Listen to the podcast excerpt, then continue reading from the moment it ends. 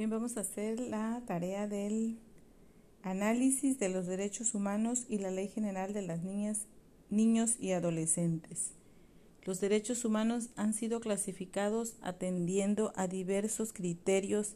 Así podemos encontrar clasificaciones que atienden a su naturaleza, al origen, contenido y por la materia a la que se refieren con un propósito pedagógico han sido clasificados en tres generaciones, esto en función al momento histórico en que surgieron o del reconocimiento que han tenido por parte de los estados. Es conveniente indicar que el agrupamiento de los derechos humanos en generaciones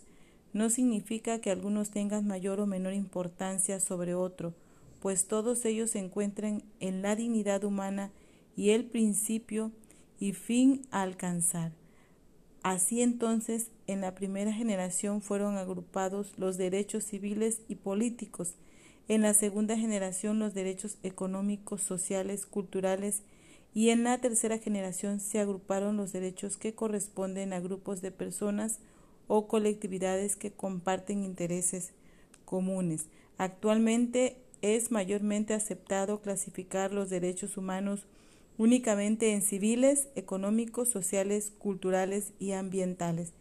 Es importante decir que dentro del conjunto de derechos humanos no existen nivel ni jerarquías, pues todos tienen igualdad de relevancia, por lo que el Estado se encuentra obligado a tratar en forma global y de manera justa y equitativa, en pie de igualdad y dándole a todos el mismo peso. Derecho a la vida, derecho a la igualdad y prohibición de la discriminación, igualdad entre mujeres y hombres, igualdad ante la ley, libertad de la persona, derecho a la integridad y, seguridad personales, libertad del trabajo, profesión, industria o comercio, libertad de expresión, libertad de conciencia, libertad de imprenta, derecho a la libertad de tránsito y residencia, libertad de asociación, reunión y manifestación, libertad religiosa y de culto, derecho al acceso a la justicia, derecho a la irretroactividad de la ley, derecho de audiencia y debido proceso legal, principio de legalidad, seguridad jurídica en materia de detención, seguridad jurídica para los procesos en materia penal, derecho a la vida u ofendido, a la víctima u ofendido, seguridad jurídica en las detenciones ante autoridades judiciales, seguridad jurídica, respeto de la imposición de sanciones y multas, seguridad jurídica en los juicios penales, derecho a la inviolabilidad del domicilio, derecho a la inviolabilidad de comunicaciones privadas, derecho a la propiedad, derechos sexuales y reproductivos, derecho de acceso a la información, derecho a la protección de datos personales, derecho de petición, derecho a la ciudadanía, derecho a la repartición y a la máxima, máxima protección, derecho a la educación, derecho a la salud, derecho a la vivienda, derecho al agua y saneamiento, derecho a la alimentación, derecho a un ambiente sano, derecho a la identidad y al libre desarrollo de la personalidad, derecho de los pueblos y comunidades indígenas, derechos agrarios, derechos de acceso a la cultura,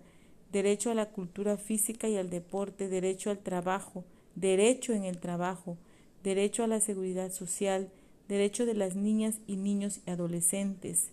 Y aquí es donde vamos a hacer este pequeño paréntesis para abarcar principalmente que los derechos de las niñas y niños y adolescentes están previstos en la Constitución Política de los Estados Unidos Mexicanos, en los tratados internacionales y en las demás disposiciones aplicables,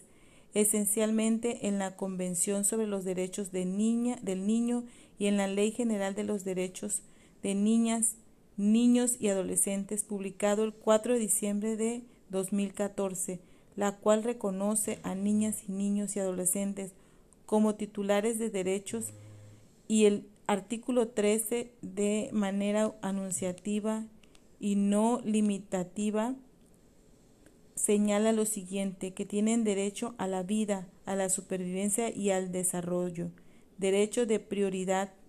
derecho de identidad, derecho a vivir en familia, derecho a la igualdad sustantiva, derecho a no ser discriminado,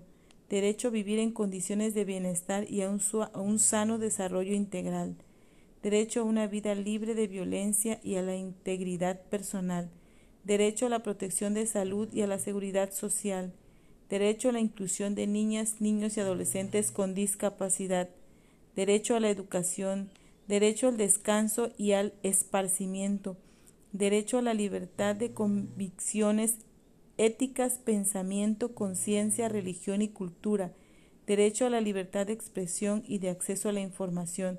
derecho de participación, derecho de asociación y reunión, derecho a la intimidad, derecho a la seguridad jurídica y, al debido proceso, derechos de niñas, niños y adolescentes migrantes y derechos de acceso a las tecnologías de la información,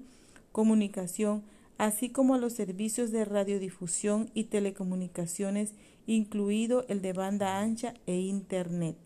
Gracias.